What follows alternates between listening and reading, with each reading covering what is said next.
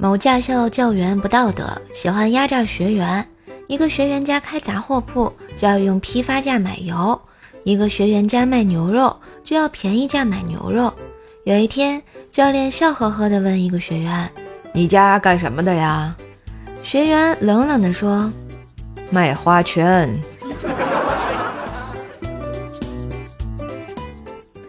刚刚去夜市买了两盆绿萝。路过西瓜摊儿，媳妇儿挑了又大又圆的两个西瓜。付完钱后，媳妇儿问老板：“老板，我能用一下你的秤过下体重吗？”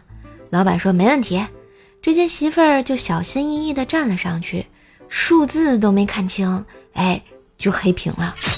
对了，忘了告诉你们，老板卖的西瓜真特别贵，两个就要了我五百块钱呀。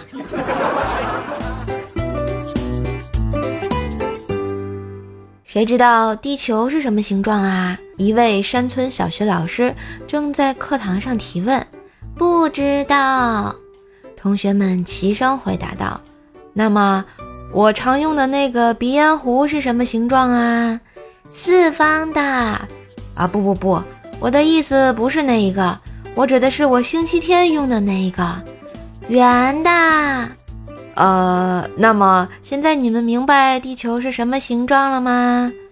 明白啦，星期一到星期六是方的，星期天是圆的，对吗？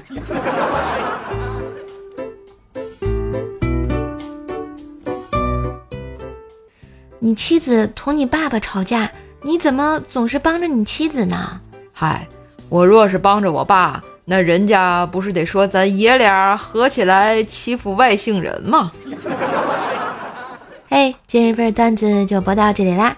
我是段子搬运工射手呀，喜欢节目记得随手订阅专辑，点个小赞，打个小赏哟，也别忘了给专辑打个五星优质好评。